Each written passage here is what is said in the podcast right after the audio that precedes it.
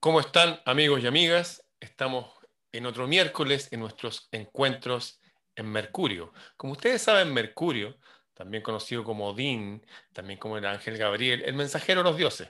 Un día especial para hablar temas un poco más allá de este mundo, un poco más trascendente que lo cotidiano. Y aquí estoy con nuestro gran amigo, el gran amigo de todos, el futuro presidente de Chile, don Cristian Contreras Radovich. ¿Cómo estás, amigo Cristian? Querido Ramón, mago cósmico, mago del universo, enviado por el cosmos a nuestro país, encarnado en este momento, querido mago. Un abrazo a la distancia. Y como siempre, a todos los amigos que están allá al otro lado de la orilla, bienvenidos a Encuentros en Mercurio, porque hoy día vamos a hablar del Armagedón. Y permíteme comenzar yo y poner el contexto yo, Ramón. Dale nomás. Porque primero, nos, dentro de nuestro, evidentemente, tolerancia y amplitud de criterios con todas las religiones del mundo, nos vamos a centrar un poco más en el cristianismo que tiene varios cientos de millones, si no más de mil millones de personas. 1.400 millones. Efectivamente, en el contexto cristiano, y evidentemente que influye también en el contexto judío y en el contexto musulmán, como estas religiones monoteístas que se le han calificado. Por lo tanto, contexto Armagedón. El Armagedón es la batalla final entre el bien y el mal, queridos amigos. Y el contexto, estamos pronto al Armagedón o estamos en el Armagedón. Y para ello, Ramón, uno tiene que remontarse a lo que se llamaron las cuatro lunas rojas del Apocalipsis. Y aquí uno tiene que ser muy claro. Para las interpretaciones que uno ha hecho del el Apocalipsis y de, de los textos bíblicos, si estamos en la gran tribulación del Apocalipsis por lo siguiente, porque entre el año 2014 y 2015 ocurrieron las cuatro lunas rojas, que según la interpretación bíblica dan el contexto del inicio a la gran tribulación. Las recuerdo. 14 de abril del 2014, perdón, 15 de abril del año 2014, primera luna roja que coincide con la fiesta de la Pascua de los judíos. 8 de octubre del año 2014, segunda luna roja que coincide con la fiesta de los tabernáculos de los judíos. 4 de abril del año 2015, tercera luna roja que coincide con la fiesta de Pascua de, de, los judíos y 28 de septiembre del año 2015, la cuarta luna roja del Apocalipsis que coincide con los tabernáculos judíos. Cuando los eclipses dentro de este contexto coinciden con las fiestas judías, es señal de la intervención divina en la tierra. Y para quien habla, y aunque muchos digan, porque esto los testigos de Jehová están esperando la gran tribulación, otros evangélicos, para quien habla y para millones que están detrás de uno, ese 28 de septiembre del año 2015, Ramón, ha comenzado la gran tribulación del Apocalipsis. Por lo tanto, nosotros estamos después de ese tiempo en el quinto año de la tribulación y si las cuentas de quien habla no son las incorrectas, en aproximadamente un año y ocho meses más se va a desatar con claridad el Armagedón, que es la lucha final entre el bien y el mal. Pero, al mismo tiempo, para quien habla, esta lucha ya ha comenzado, se desata con claridad en ese tiempo, por lo tanto, la Biblia se ha cumplido, las profecías se han cumplido y se ha agotado la profecía y estamos al mismo tiempo a puertas y viviendo una nueva revelación, pero estamos en esta lucha y estamos en esta gran tribulación que antecede al combate final. mago. Mira, eh, todas las fiestas religiosas de cualquier pueblo que se guíe por la luna nueva, entre ellos los judíos, las lunas rojas van a coincidir siempre con ellos. O sea, una fiesta de los Zulu, el lunares, coincidía exactamente. O sea, esto va más allá de los judíos, va más allá de todo. Tiene que ver con algo estelar, eh, celeste, y si bien nosotros lo estamos tomando desde el punto de vista del cristianismo, si uno levanta un poco la mirada se va a dar cuenta que hay ciertas coincidencias entre esta batalla del tiempo del fin y lo que dicen otras religiones, lo que no quiere decir otro Dios. Por ejemplo, eh, hoy día estamos en el día miércoles, que en inglés es el Wednesday, el día de Odín. En inglés, los días son equivalentes a los dioses vikingos. Es como cuando uno habla, oye, voy a conectarme por Bluetooth. Bluetooth, dientes azules, son también tribus vikingas. Hay algo nórdico potente que está entre nosotros. De hecho, nuestro nombre América es un nombre germano. Américo Vespucio no era, eh, no, era latinoamericano. Lo que quiero decir es que hay una influencia enorme también de nuestros ancestros a través de las religiones nórdicas que hablaban de un día que ellos llaman Ragnarok. Muchos se acordarán un poco de este nombre por una serie vikingo donde el, personaje principal se llama Ragnar Lodbrok. Algo tiene que ver. Ragnarok es la última batalla también del bien y del mal, donde no solamente se van a enfrentar eh, dioses, porque va a haber una batalla angélica, sino también dice que han vuelto acá a la tierra, van a volver los mejores guerreros de todos los tiempos y se van a enfrentar. Va a ser una, una guerra, una batalla a todo nivel. Y ellos hablan que después que termine esa batalla, va a volver Odín, el del día miércoles, el del miércoles de Mercurio va a volver montando su caballo Sleipnir, su caballo blanco que vuela, un caballo volador, un pegaso, de ocho patas. ahí tenemos otra eh, religión de nuestros ancestros, donde viene gran parte de nuestro idioma. Les recuerdo que nuestro idioma no desciende del latín y del griego como nos han dicho. La verdad, hay mucho de germano. Hay una mujer, Carmen Huerta Jiménez, que explica esto pero con claridad, pero increíble. Eh, de hecho, todos los idiomas antiguos iberos son runas, son idénticos a las runas. En fin, nuestros ancestros por esa rama, entonces quiero establecer, dicen exactamente lo mismo. Un día, una batalla que precede al advenimiento del reino del bien. Ahí tenemos los vikingos. Tú mencionaste a los judíos, yo quiero mencionar a los árabes. Los árabes hablan que después de la batalla del fin del mundo va a volver el profeta Mahoma, Mahatma, o como ellos lo pronuncian en su forma correcta que tiene que ser, va a volver montando su caballo blanco después de una gran batalla. Lo mismo dicen los judíos que tú mencionaste, que hay una gran batalla y llega el profeta de ellos montando un caballo blanco. Todos hablan de caballo blanco, incluso todas las religiones que tienen que ver con todo el Eurasia para allá, eh, la India, Aria antigua, dicen que después de la última batalla, después del Kali Yuga, que sería este momento, eh, va a volver Vishnu, el verbo creador de Dios, verbo creador, lo mismo que dicen de Jesús, verbo creador, leer el libro de Santiago, leer el libro de Juan. Bueno, el verbo creador montando su caballo blanco que vuela para instaurar el reino del Satya Yuga, que es el, reino de la verdad. Y también las religiones antiguas de los mayas, por ahí hablan que después de, de una gran batalla y un gran terremoto, van a volver los dioses en sus naves de plata. Ellos no tenían hípica. Todos los anteriores que mencioné vienen montando caballos blancos voladores. Estos que no tenían hípica dicen que vuelven unas naves de plata. O sea, a nivel general, podríamos decir en todas las religiones más grandes, más importantes y más antiguas y parte de nuestros ancestros, hablan de un momento de una gran batalla entre que el bien y el mal se van a enfrentar. Algunos le agregan también que los mejores guerreros de la historia de la humanidad van a volver a enfrentar esto. No obstante, como bien dices tú, tú lo ves desde el punto de vista de las lunaciones y todo eso, está bien. Hay un detalle, pero no es menor, ya que estamos, vamos a tomar de nuevo desde el punto de vista del cristianismo, y es que hay ciertas escrituras que nos dejan anonadados, así, estupefactos, así, que es una escritura en particular que está en el libro de la revelación, también conocido como Apocalipsis. Apocalipsis significa revelación, donde hay un hombre que se llama Juan, eh, que fue llevado, se dice, al cielo por un ángel para mostrarle lo que iba a pasar ese día.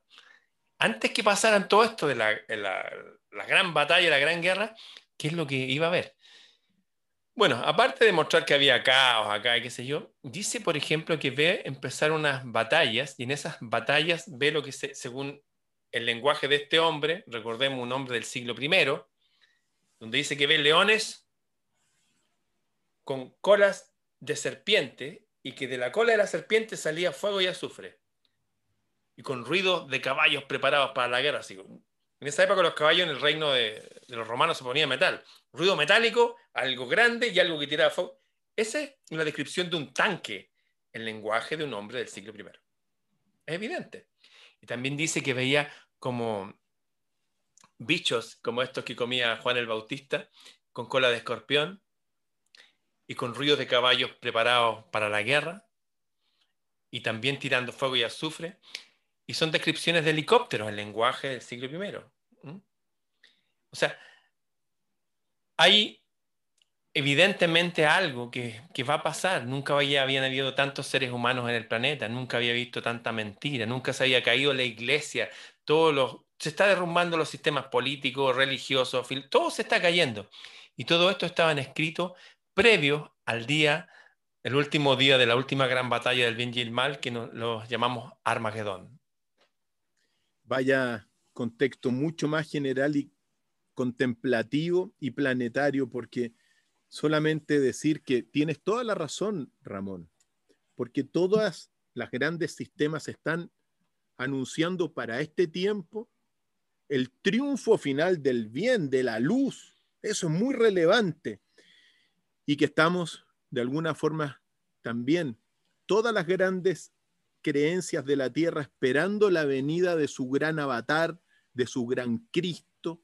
Tú mencionaste también a los árabes, efectivamente, cuando uno se lee el Corán, oportunamente uno puede ver lo que se llaman las señales menores y las señales mayores, que anuncian toda la gran tribulación y bueno, los días previos al Armagedón, a la lucha final. Por lo tanto, nosotros tenemos que decir que bajo estas lecturas, lo que yo sostuve en un principio, esa tesis de que la revelación se ha cumplido, que las profecías se han cumplido, uno puede llevarlo a un contexto, gracias a, tu, a tus palabras, Ramón, y a tu visión, a un contexto planetario en términos, bueno, en términos de la conciencia, de que estamos en un final y estamos esperando eso.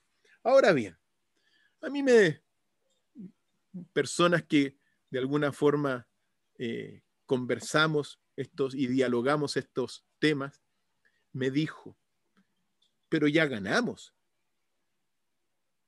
Y yo le respondí, claro, finalmente el bien gana. En el contexto cristiano, Jesús gana. Pero aquí está el punto, Ramón. Sí, el bien gana pero la batalla la tenemos que dar nosotros, Ramón. ¿Quiénes? Tú, Ramón, mago del universo. Por algo estás acá. Y lo digo con mucha prudencia, pero se lo extiendo a todos los que están al, lado, al otro lado de la orilla. Al principio de los tiempos también, cuando bajo este contexto Adapa y Eva salen de la isla de Ceilán bueno, la divinidad, Dios les envía un castigo y les dice, claro, con el paso del tiempo los humanos se convertirán en, malos y me olvidarán, pero enviaré al Cristo, dice, que se encarnará en vientre materno y llevará a todos la esperanza de dulcificar los males. Esto bajo la interpretación de que uno habla y bajo los textos originales del relato del jardín del Edén que vienen de la isla de Ceilán, actual Sri Lanka, uno puede decir que nosotros estamos en estos tiempos oscuros y que son en estos momentos algo muy relevante que hay que puntualizar, donde se encarnan los avatares, los grandes guerreros, para librar la lucha final entre los espíritus de la luz y los espíritus de la oscuridad. Por lo tanto, eso es al menos lo que yo tengo que señalar y preguntarle a todos los amigos de qué lado están. ¿Van a estar del lado de los chicos buenos y chicas buenos? ¿Van a estar del lado de nosotros con el mago que hacemos lo posible por defender la verdad? ¿O van a estar del lado de los chicos malos, de los que gozan con la mentira? Permíteme antes de darte la palabra decir lo siguiente precisamente e, en, revelaciones, en el Apocalipsis, dentro de este contexto de la gran tribulación y comienzo del Armagedón, de la lucha final entre el bien y el mal, se le pregunta, ¿quiénes morirán? Y la respuesta es la siguiente, quienes han hecho de la mentira su refugio y en la falsedad se han ocultado. Ellos en esta lucha final van a morir según el Apocalipsis y según estas profecías. ¿De qué lado estás, querido Ramón? Yo estoy del lado de los que hacen la resistencia. Estoy del lado de las personas que no se conforman con esos dogmas, que el principal es la obediencia. Por obedecer en esta verticalidad del mando, sea en lo civil, sea en lo militar, por obedecer órdenes que me dan, la gente ha ido evadiendo su responsabilidad de pensar. Por ejemplo, muchas personas asesinaron a otras simplemente porque le dieron una orden. Y puedo referirme al año 1973 en Chile, o puedo referirme a cientos de años atrás cuando quemaban a las brujas. Mira, esta foto que está aquí es mi abuela eh, paterna. Muy hermosa. Y muy linda la foto. Sí, ella era violinista. Ella, su familia venía del norte de Italia, eh, fue directora de colegio, pero en la época en que ella vivió, habían guerras mundiales. Y para mucha gente que vivió la guerra, ya estaban en el Ragnarok, ya estaban en Armagedón, ya estaban en el 10. Cada persona que vivió guerras, catástrofes, 1348, la peste bubónica en, en Europa, donde están esos tipos con esas máscaras de pájaro, así con unos lentes, esos son trajes para que las personas, eran las mascarillas de la época, eso estaba lleno de menta y hierbas aromáticas, porque veían que los pájaros entre los cadáveres no se enfermaban y la gente se moría para toda esa gente ya vino su, entre comillas, su Armagedón. Hay batallas grandes a nivel macro como la que viene. Pero no hay que esperar eso para luchar. Está la batalla individual a nivel micro en el presente, a la cual nadie se puede escapar. Vinimos aquí a decidir, a decidir qué hacer, qué vamos a hacer. En este momento, por ejemplo, se está llevando a cabo en, todos los países del mundo una, una nueva oleada de miedo contra la gente porque el virus que salió ahora de Brasil y el que salió de Inglaterra y los nuevos africanos son tan poderosos como que ya no, entonces, hay una, el mal ataca con miedo, con desesperanza, con... ¿Y qué vamos a hacer nosotros? ¿Lo vamos a recibir o vamos a decir, no, no, eso no es así? Yo no voy a dejar de sonreír, yo no voy a dejar de respirar oxígeno, yo no voy a dejar de recibir sol, yo no voy a dejar de juntarme con mis amigos. No hay que esperar esa gran batalla para participar en nuestro compromiso con la vida. La batalla que yo estoy dando, la estoy dando desde que llegué a este planeta, creo desde que era chiquitito. Y con todos mis errores y con todos mis aciertos, y avanzando, avanzando. Somos soldados en un campo de batalla y hay decisiones que tomar. Aquí la verticalidad del mando se cayó definitivamente desde que Jesús enfrentó a los sacerdotes de la época y les dijo, basta de ustedes, basta, se acabó. Ustedes sirven al demonio en este mundo. Nosotros servimos al Dios del cielo. Abba, le decía él.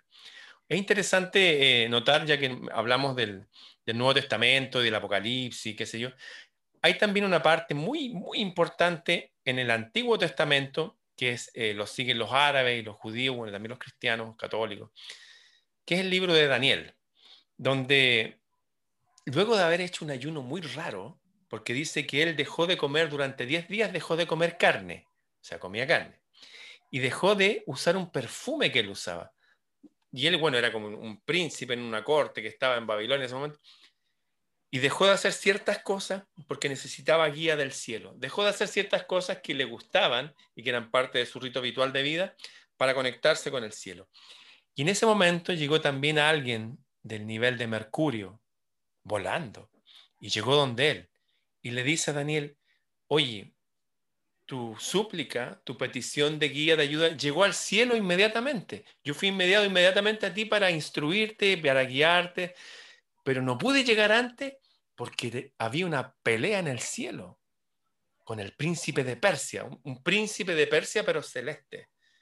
Ese ángel no pudo llegar, bueno, ya desde ese momento hay batallas arriba y abajo. Es importante esto que estoy mencionando. Y llega para acá y le dice, y con respecto a tu petición, le dice ya, toma, y le pasó una pluma y un papel, le dijo ya, anota, le dijo el mensajero, este amigo de Mercurio, anota porque te voy a dictar cosas importantes. Y empieza a anotar y de repente Daniel le dice al ángel, a ver, para, para, para, para. No te estoy entendiendo nada de lo que estás hablando. Ah, le dijo, sí, tienes razón. Lo que pasa es que esto no es para ti. Es para la gente del tiempo del fin antes de la gran batalla, cuando la ciencia haya aumentado muchísimo, ¿ah? y todas las personas pueden ir de aquí para acá y de allá para acá en el planeta, mucho movimiento de gente moviéndose en el planeta y un nivel de ciencia que habría aumentado enorme. Estas cosas eran impensables hace 40 años tal vez. Un teléfono celular y verse y comunicarme con Europa, ahí sí. Pero, y, si vamos más atrás en el tiempo, hace un poco más de 100 años, tener radio, tener electricidad, la gente vivió exactamente igual durante milenios. Parece que efectivamente nosotros somos las personas a la cual el mensaje de ese ángel había enviado.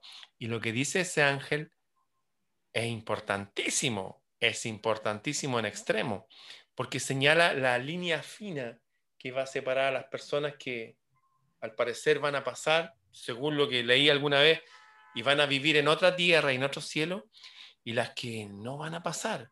¿Qué va a pasar con esos otros? No lo sé realmente. Un católico nos diría que hoy que se van a ir al purgatorio, al infierno, de otro. Yo no lo sé. Tal vez cese su vida nomás. No creo en un Dios que castigue eternamente a nadie. Eso es importante entonces entender que hay muchas profecías que van indicando precisamente este tiempo, como dice la profecía de Daniel, cuando la ciencia haya aumentado y la palabra que se usa es como que ya llegó a un nivel ya extremo. El otro día vi un tipo volando con una cosa así, pero volando. Ahora hay drones que llevan personas. Hay drones que llevan personas. Pueden sacar un soldado de una batalla. Tú te tomas y el dron te lleva. Hay cosas increíbles que están pasando hoy día en la ciencia y que nos están diciendo que estamos viviendo tiempos absolutamente inusuales en el contexto de la historia de la humanidad. Tiempos de señales que son evidentemente la que coincido en tu análisis y que si uno, antes de entrar en esas señales también, pero muy relevante, eh, decir que ya se está librando la guerra es decir, no esperemos más allá, si bien es cierto, según las interpretaciones que señalé al principio, en un año, ocho meses más, se detona con mucha claridad ya con el Cristo encarnado o revelado completamente. Pero si todo esto es así, uno vino acá a defender la verdad y con eso poder no morir porque los que llevan la mentira van a morir. Entonces, sí, eso es importante, creo que al menos primer comentario de tu comentario, decir, igualmente tenemos, estamos dando esta lucha espiritual que divide a los de los seguidores de la mentira y los seguidores de la verdad, de la búsqueda de la verdad. Ahora bien, señales de estos tiempos finales, de estos tiempos finales en términos de que lo particular, desde mi punto de vista, es precisamente lo que tú has señalado, que este apocalipsis coincide y se repite en todas las religiones. Todas las religiones de la tierra, incluso los budistas, están esperando la, próxima venida del nuevo Buda. Por lo tanto, señal planetaria, tiempos finales, amigos y amigos que están al otro lado de la orilla, que van a coincidir con grandes pruebas para la humanidad, hambrunas, guerras, disturbios, saqueos, robos, asesinatos, crímenes deleznables que diezmarán a gran parte de la población. ¿Lo estamos viviendo, Ramón? Desde, el punto de vista de quien habla, evidentemente sí. Uno podrá decir, esto siempre ha sido así. Sí, siempre ha sido así, pero ahora se ha masificado y desde la Primera y Segunda Guerra Mundial, de alguna forma esto, ahora se ha globalizado todo esto. En consecuencia, persecuciones sanguinarias, horrores de guerra, rumores de guerra, control, sometimiento, esclavismo y en definitiva una sociedad poseída diabólicamente. Digo esto porque dentro de todo lo que es la demonología, los exorcismos, uno tiene que saber que la posesión diabólica es individual, pero también es colectiva. Cuando una sociedad completamente está buscando solamente el materialismo, por ejemplo, tú puedes decir, y cuando tú ves todas las señales, tú puedes sostener, Ramón, en demonología y en los tratados de exorcismo, que tenemos una posesión colectiva. Sin duda. Y eso controlado por el adversario. El adversario, ¿quiénes son?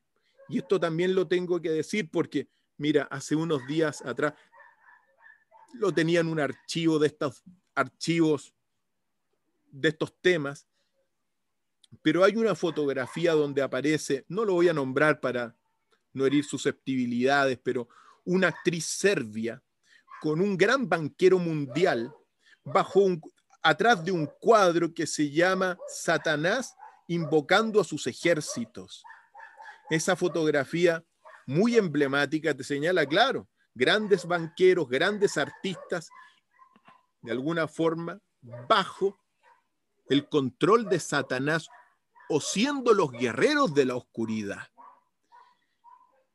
Así como se han encarnado los Cristos en la tierra, aunque esta sociedad no los pueda ver con claridad, aunque se están encarnados en, todas las partes del mundo, los avatares, los nuevos Budas, pero la gente no lo está viendo porque está poseída. Esta posesión también está, como decía, por el adversario.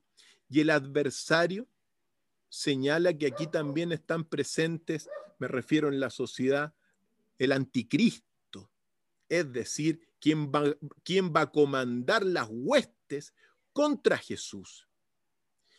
Y el anticristo también se refleja en tres, así como el adversario es una trinidad diabólica, una potencia espiritual de la oscuridad y materialista, Satanás, Belcebú y Leviatán. Esos tres se encarnan en tres anticristos sobre la tierra que también están haciendo de las suyas en este minuto y lo están haciendo de hace harto tiempo. ¿Quiénes son los anticristos? Buena pregunta. Si uno toma las profecías de, de Nostradamus, encriptado el nombre del, eh, encriptado en el nombre de los anticristos está el código secreto Mabús. Quienes tengan ese, grandes líderes mundiales que tengan ese código encriptado, uno puede decir que son los anticristos. No los voy a nombrar, pero los tres están manifestados en, los pasados gobiernos de los Estados Unidos. Por lo tanto, señalar solamente que si esto no solamente es una lucha espiritual, sino que una lucha que se da acá, somos nosotros los que tenemos que luchar, la generación destinada a eso. Por eso digo, es muy fácil decir la batalla está ganada, sí, pero nosotros tenemos que darla y la tenemos que dar con la búsqueda de la verdad, con las virtudes, con los poderes de la luz, que son el amor, la justicia, la templanza, la fortaleza, la libertad. No hay que olvidar esos conceptos porque son los poderes de uno, Ramón. Por lo tanto, las señales están, los horrores de guerra, el abuso gigantesco contra los niños, que es señal diabólica. Por lo tanto, tiempos del final, tiempos del Armagedón, Ramón. Sí. Eh, tú hablaste de, estas encarnaciones a nivel macro de estos anticristos. Eh, quiero mostrar un ejemplo gráfico. Yo traje la foto aquí de mi abuela, Arsomina Montero. Ella era amiga de la primera dama de Chile, que era la esposa del presidente Balmaceda. Y su esposo, mi abuelo, Tomás Freire, era el jefe de la guardia presidencial del presidente Balmaceda. Fue jefe de la policía en su época, fue el primer jubilado de carabineros en la historia de carabineros de Chile, que se formó justo en esa época, y a mi abuelo lo dieron de baja porque defendiendo a su presidente de una turba, le cortaron el cuello con un machete, no murió, pero estando herido le dijeron que su presidente se había suicidado, cosa que él jamás creyó. ¿Qué hicieron esta pareja antigua que servían a este presidente? Este presidente de Chile trajo un montón de arte y belleza, lo llevó a Chile a una exposición en Francia. Un nivel de tecnología, de cultura, de belleza con el presidente Balmaceda, pero se enfrentó a los poderes de este mundo que se habían apropiado del oro blanco. Bueno, para hacerla corta, la pequeña batalla en esa época, eh, los enemigos del presidente soltaron a, los delincuentes de las cárceles y los asusaron, los llevaron para que fueran a, los barrios ricos de Santiago que estaban en la calle República, por ahí Ejército, Vergara, y se metían en las mansiones a violar a estas mujeres que eran súper nobles y eran como muy correctas. Mi abuela era correctísima. ¿Sabes lo que hicieron ellos? Esta pareja de, de personas. Yo vivo en la casa que ellos construyeron. ¿Sabes lo que hicieron? Ella se dedicó a enseñarle a los niños y siguió con su violín y todo eso y armó una escuela para educar a la gente.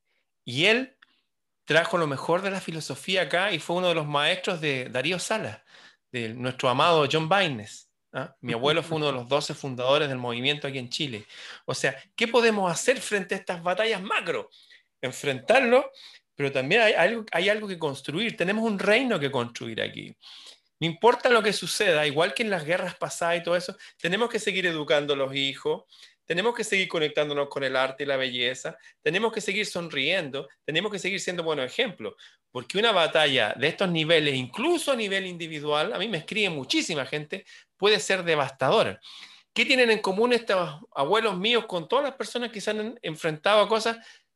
Es que sean aferrado a algo superior y celeste que los ha guiado. Mi abuela, se, como la gente de esa época, de orar, de conectarse con el cielo, ¿para qué decir mi abuelo con sus creencias de este movimiento eh, en ciernes que se estaba, había formado en Europa, del rosacrucismo y todo eso, de ir más allá, de ver cómo todas las filosofías, como lo que tú hiciste en tu carrera, que tú fuiste y te diste cuenta que todo está unido realmente. No es que hoy los cristianos somos los mejores, no, es toda la misma cuestión empezar a ver los puntos que nos unen, que tenemos en común. Tú, hemos hablado de judíos, de árabes, de hindúes. Fíjate que los árabes aman a Jesús. Cat Stevens, el famoso guitarrista que se puso Yusuf, Cat Stevens, Yusuf significa Jesús. Ver a las personas como personas, no verlas como enemigos. Hoy día mencioné un tipo que es ateo, es del Partido Comunista. Eh, bueno, pero que tiene una idea genial en un punto en especial, que hay momentos en la vida que no hay que obedecer la verticalidad del mando, porque uno se hace cómplice del que está arriba de esa verticalidad, y seguro que estamos exponiendo aquí con nuestro amigo el doctor Files, Cristian Contreras, es que arriba de esta cadena ni siquiera hay humanos, hay un reino oscuro y antiguo. Entonces es muy inteligente a veces desobedecer. Como decía el famoso Gandhi, no obedeceremos leyes injustas. No obedeceremos. Y lo dice un abogado, Gandhi era experto en leyes. Estudió eh, leyes en Inglaterra, estuvo en, Sudáfrica, en India ciertamente. No obedecer. Basta dar una buena batalla con no obedecer. No obedecer y punto. Consejos que daría Jesús de Nazaret hoy día. Serían los mismos que dio en esa época, cuando lo iban a matar a él y a todos los suyos. ¿Cuál fue el consejo? Oye, estén tranquilos. ¿Me aman? Sí. Apacienten a mis ovejas. Mantener la paz, estar en paz. Mencionó al enemigo, se enfrentó al enemigo, palabrió con el enemigo, agarró un azote. Bueno, hay momentos de enfrentarse incluso verbalmente. Si usted es llamado a ellos, si no, no, somos todos distintos. Aquí somos igual que las manadas. Vemos machos alfa y vemos machos omega. Cada uno en su lugar. Pero hay algo que todos tenían en común y aferrarse al cielo y mantener viva la llama del amor, de la paz, lo que no significa ausencia de conflicto. Estas personas New Age, que, Ay, que no hay que enojarse. No, hasta Jesús se enojaba pero sí mantener una constante en la vida que trascienda, que atraviese subiendo y que nos dirija a ese, reino de los cielos. ¿Cómo llegamos allá en paz? Y aunque haya guerra, personas antiguas y gente de mi familia, por nombrar estos ejemplos, me remonto más atrás, puedo traer otro ejemplo, no lo voy a hacer. Porque todos tenemos estos ejemplos de personas, abuelos, bisabuelos, que pasaron guerras mundiales, que pasaron un Chile, un Argentina, un Paraguay con hambre o con dictadura o con lo que sea. ¿Cuál fue la solución? Si ustedes miran hacia atrás, fue aferrarse al cielo, aferrarse a eso y mantener la llama viva del hogar, que consistía en criar hijos, educarlos, alimentarlos bien, ser un buen ejemplo. Eso, principalmente la batalla la vamos a ganar nosotros lo individual y así nos vamos sumando y así todo en lo global vamos a ganar. Pero hay una batalla individual que ganar. Efectivamente. Yo he sostenido que, claro, el juicio, por decirlo así, es personal, pero la salvación es colectiva porque si estamos solo en, ese espacio más allá, es como estar en el infierno. Recuerda que somos seres sociales, pero también tenemos que dar cuenta de nuestros actos en esta hermosa vida que nos toca vivir. Señales, señales de la gran tribulación en la cual se está para tener conciencia.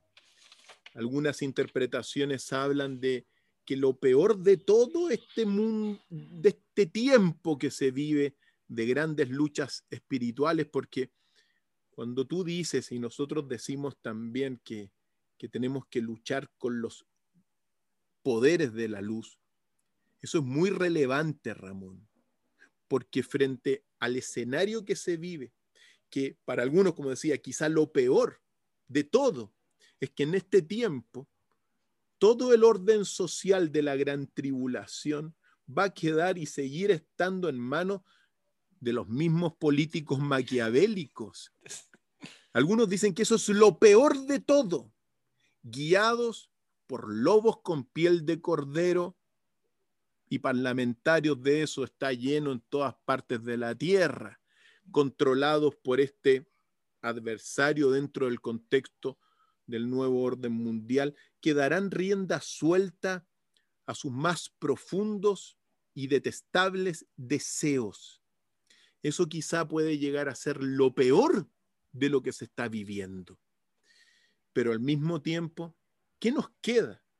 Y cuando tú dices eso, yo siempre le digo a todos los amigos, no olviden los principios, no olviden la unidad, no olviden el amor, no olviden la solidaridad, porque cuando uno está frente a todos estos conflictos maquiavélicos que te impulsan arbitrariedades, confinamientos abusivos, etcétera, ándate a las enseñanzas de Jesús, ándate a los principios y no quiebren los principios porque de eso depende y quizá el más importante de todos, por decirlo así, la búsqueda de la verdad porque eso te lleva a la libertad del espíritu y al amor y a muchas otras cosas. Pero se levantarán falsos cristos y se levantarán falsos profetas y vendrán muchos diciendo, yo soy el Cristo.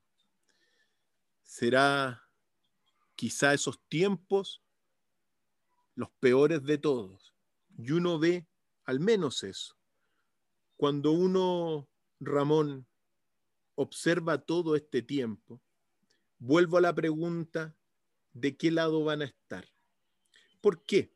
Porque todo esto, dentro de nuestra realidad, para quien habla, va a tener un punto decisivo a fin de año. Las personas van a tener que elegir libremente, Ramón, entre seguir con el maquiavelismo de las derechas e izquierdas en nuestro país o elegir el camino de la luz que la estamos construyendo juntos con el gobierno de la conciencia.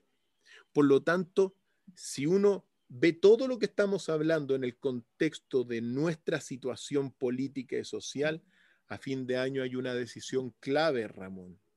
Y ahí se van a ver las caras y yo le pregunto a todos los amigos, ¿de qué lado van a estar? ¿De qué lado están?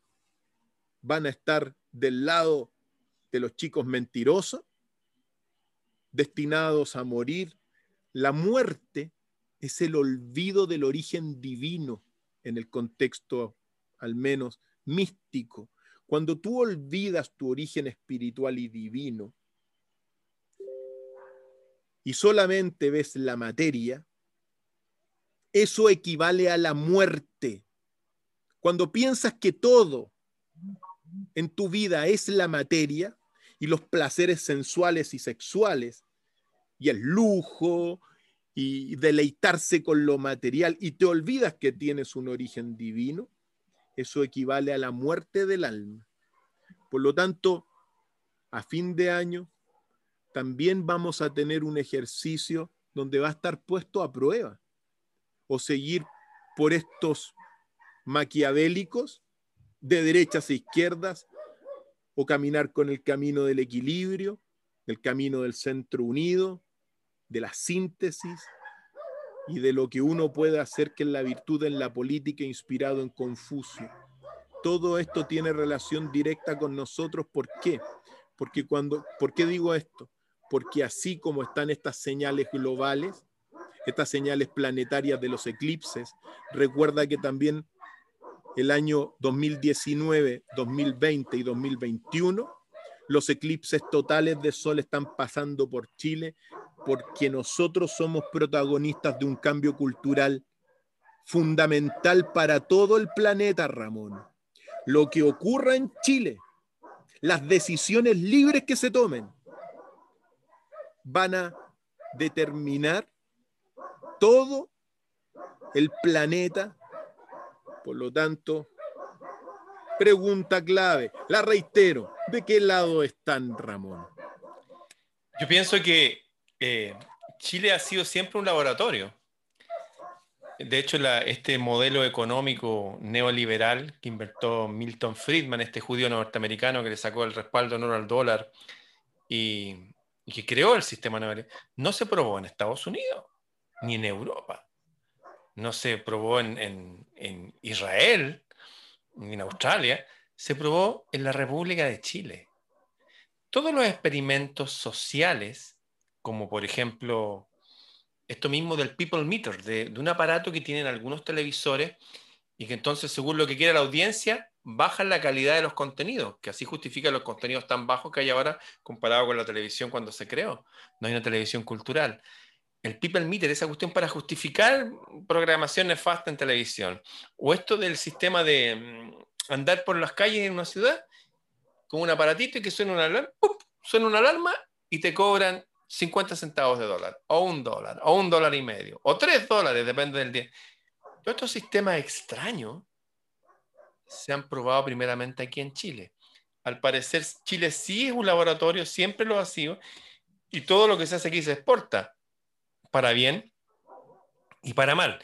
Y la pregunta que tú haces es muy acertada, y la forma de, mostrarlo, tú, tú vas a ser eh, candidato a presidente de la República, tienes tu lugar donde la gente te puede apoyar ahí en centrounido.cl, los chilenos o chilenos extranjeros, centrounido.cl, ahí lo pueden apoyar a Cristian Contreras Radovich, el amado Dr. Files. Y también lo que la gente puede hacer, también lo que la gente puede hacer eh, es elegir uno también, por la presidencia de uno, en el sentido de que ojalá gente como Cristian pueda influir en la política local pero hay una influencia poderosa desde ya, desde hoy día, que la votación se hace hoy día, que uno puede elegir dar. Por ejemplo, esto cuando la gente habla de todos estos grandes avatares que mencionamos, no sé, desde eh, Jesús y Buda y qué sé yo, y Zoroastro en Persia. Todas estas personas que hablaron ciertamente de un camino de paz, de amor, de cultura, ciertamente, pero ellos mismos no estuvieron exentos de guerra y de pelea y enfrentamiento, y no por eso se debilitaban, no, todo lo contrario, se hacían más fuertes y daban ejemplos como un león, un león que ruge. ¿Ah? No es porque quiera andar gritando, es porque quiere poner orden ahí. O sea, no dejemos de ser humanos, no dejemos de, no dejemos la responsabilidad en nuestros líderes o posibles futuros líderes.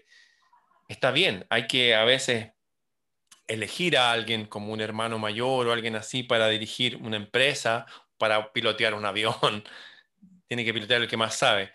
Pero también uno tiene que hacerse cargo de sí mismo. Hay una elección diaria que uno tiene que hacer, diaria. De hecho, tomando este ejemplo que nosotros hablamos de Armagedón, usando palabras que están en la cultura cristiana, hay una parte muy clave donde dice, oye, no permitas que el sol se ponga sobre tu enojo. O sea, no permitas que se vaya el sol y tú todavía todavía andas así enojado. No, es momento de, hay momentos de enojarse, ah, de rugir como un león, pero la constante del ser humano es vivir en esa paz y en esa armonía que no es característica de la gente de, la civilización. Toda la cultura prosperaba en ambientes de paz, de belleza, de nobleza entre la gente, en el sentido de virtud. Y cada uno, tal cual como en la agricultura, uno está, siempre tiene que estar desmalezando y qué sé yo, y regando, uno siempre tiene que estarse desmalezando y regando en el sentido de cultivándose, cultivándose, aprendiendo, estudiando, siendo una mejor persona. Fíjense que en, la antigüedad todas las personas se educaban, todas las personas tenían curiosidad por aprender y todas las personas diariamente hacían como esa, em, renovar ese compromiso diario con los ritos de uno. Hay una película que refleja una cultura que todos conocemos, que es la cultura samurái, el último samurái, donde hay un hombre occidental, cristiano, que es llevado, raptado por estos hombres samurái que se lo llevan. ¿ah? Ojo que este cristiano andaba matando a infieles ¿ah? con su rifle y todo eso. Y se lo llevan y él queda embelesado, maravillado por esta cultura ancestral japonesa, donde se da cuenta que todas las personas tienen relación con el la verdadera esencia del ser humano. Ellos eran realmente seres humanos, no nosotros, no los occidentales, no esta gente que llevó los rifles y los cañones. Dice que cada uno de ellos, desde el más humilde, la persona más humilde, hasta el shogun, el rey, hacían el mismo oficio todos los días. Tenían la misma tarea todos los días y eso producía paz y armonía. ¿Cuál era esa tarea? Era esta, era que cada uno perfeccionaba su propio arte. Si el tipo era zapatero, si el tipo pintaba casa, si la persona enseñaba, si la persona era músico, perfeccionar el arte. Esa es una de las formas de atravesar la vida aún en tiempos terribles, como esa cultura que fue casi, casi diezmada. Conozco algunos todavía que quedan, pero fue ellos con su espada y otros con cañones perfeccionar el arte, elegir el reino de la conciencia y ese camino del centro, uno aquí hoy día. Y ciertamente, si usted es chileno y quiere apoyar, apoyarnos, apoyar a Cristian a fin de año, tiene que hacerlo. ¿ah? Pero me refiero que eso parte hoy día. Quiere hacer un apoyo real por un mundo mejor, demuestre usted a sí mismo, no a nosotros, no a nadie, que quiere un mundo mejor, que realmente quiere la cultura, quiere la belleza, quiere el arte, quiere ser una mejor persona, quiere cuidar mejor su cuerpo, quiere tener una mejor relación con el cielo, quiere vivir una vida con más sentido y con más sentir. Qué deleite escucharte, Ramón, también, porque me haces pensar más que en el Armagedón, ya en, en el momento del triunfo, diga. Claro, en el Es que nos quedan siete minutos. Pero decirte lo, también decirte lo siguiente, más bien dicho. Por eso nosotros creo que es importante que a nivel de esta disciplina política tengamos un propósito común. El propósito común es, de alguna forma, lo hemos, lo calificamos dentro de, construyamos unido el gobierno de la conciencia gobierno de la conciencia donde cada uno desarrolle su arte, donde eh, las personas puedan eh, ser felices, donde caminemos por el equilibrio. Por, e, por eso siento que tenemos que trabajar individualmente, pero también pensar en algo que nos una a todos. Tú sabes que con este experimento social que se hizo en Chile y que se sigue haciendo hasta el día de hoy con tantos abusos y otras tantas cosas, eh, bueno, se desarrolló, el capitalismo desarrolla mucho el individualismo. Y claro, que se desarrolle tiene sus cosas positivas, pero es tiempo de tener un propósito común. Y ese propósito común nosotros lo calificamos en el Centro Unido como el gobierno de la conciencia. Gobierno de la conciencia, por cierto, que viene desde los mayas. Los, mayas plantearon en las interpretaciones actuales la noocracia, lo que es el gobierno de la conciencia que va a reemplazar y va a superar a esta época oscura marcada por el 2012. Entonces yo digo, unamos aquellas personas que tienen el corazón limpio, son personas de fe dentro del ámbito de todas las religiones que hemos mencionado, porque todas las religiones están esperando a su avatar, a su Cristo, a su Buda, yo estoy seguro que ya están presentes en la tierra y están dando sus luchas. Bueno, nosotros tengamos el propósito de, desarrollar y crear este gobierno de la conciencia para cuando se manifieste la luz con claridad, al menos no nos pille sin nada hecho. Por eso aprovecho, como nos quedan pocos minutos. ¿Cuántos minutos nos quedan, Ramón? Seis. Seis minutos aprovechar a todos los amigos, decirle que estamos creando el gobierno de la conciencia, que nos apoyen a través del centrounido.cl, un partido en formación para el 95% independientes, conscientes en Chile. Necesitamos firma para pasar a ser un partido oficial de independientes y evidentemente dentro de ese contexto entrar a la cancha a jugar no podemos, de alguna forma, nosotros que visualizamos cosas, todos los que están allá al otro lado de la orilla, Ramón, todos los que se reúnen aquí los en los miércoles en, en Mercurio, son personas muy conscientes, muy conscientes, y están en todas partes del mundo. Pues bien, trabajemos también para ir cultivando y de alguna forma ir pavimentando el camino cuando llegue la luz por los próximos mil años y más.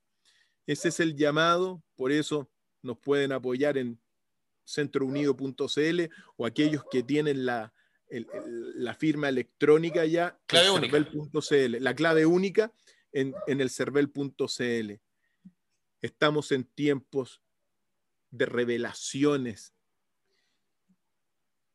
de nuevas revelaciones porque lo que sucede también, Ramón, es que todas las profecías de todas las religiones de la tierra, de los grandes sistemas, se han cumplido y se han agotado. Pero al mismo tiempo, lo que estamos viviendo ahora, mago, del universo, estamos escribiendo una nueva revelación, una revelación cósmica de conciencia universal, que evidentemente con el paso de los años, y de los siglos va a ser bien comprendida. Pero ahora, frente al agotamiento y al cumplimiento de las revelaciones de las profecías, estamos ante una nueva revelación y nuevas visiones para los próximos años. Gobierno de la Conciencia, Ramón, Centro Unido, CL, hermano del universo, un abrazo en estos tiempos del Armagedón. Oye, un gran abrazo y quisiera terminar yo mi intervención. Eh, esto lo, la palabra Armagedón y todo lo que mencionamos desde el punto de vista de las religiones y filosofías del mundo. Y hay gente atea muy buena, yo he conocido gente atea muy buena, incluso algunos que fundaron la televisión chilena. Para esas personas ateas, les quiero dejar un argumento muy interesante que viene de la historia, viene de la historia de Chile, eh, pero está mezclada con la historia de Inglaterra también. Tiene que ver con María Graham, esta mujer que una periodista del siglo XIX, que andaba entrevistando a los grandes próceres de acá, de, Sudamérica y de otras partes del mundo. Y ella dice que estando en un día de verano, a lo mejor como hoy, de otoño, eh, aquí en el norte de Chile, después de un gran terremoto que hubo y un desastre que murió mucha gente, mientras la gente imploraba ayuda al cielo y todo eso, dice que vieron toda la ciudad de Copiapó, vieron salir desde el agua dos esferas gigantes, eh, platos, discos, que volaron hasta la ciudad. Esto está en el diario de María Graham, ¿eh? está en PDF, lo subí a Planeta Celta, los que quieran descargarlo. Volaron a la ciudad y se fueron hacia arriba y que todo el mundo lo vio.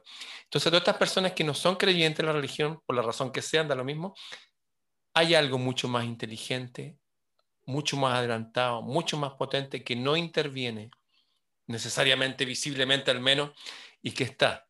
Entonces, para cuando lleguen tiempos difíciles, que ciertamente van a llegar a lo mejor en un, año, ocho meses, como señala nuestro amado doctor Files, pero también pueden empezar desde ahora días difíciles para muchos de ustedes que están solos, se sienten solos, están mal, viene marzo, hay que pagar el colegio, no tienen nada, no saben cómo enfrentar la vida, aunque sea ateo, hay algo superior arriba. Estoy hablando de algo que es tecnológico, si quiere, pero de verdad, aférrese a algo superior, que es una gran ayuda y guía, y para nosotros, y para nuestros ancestros, y para todos, ese ha sido el secreto.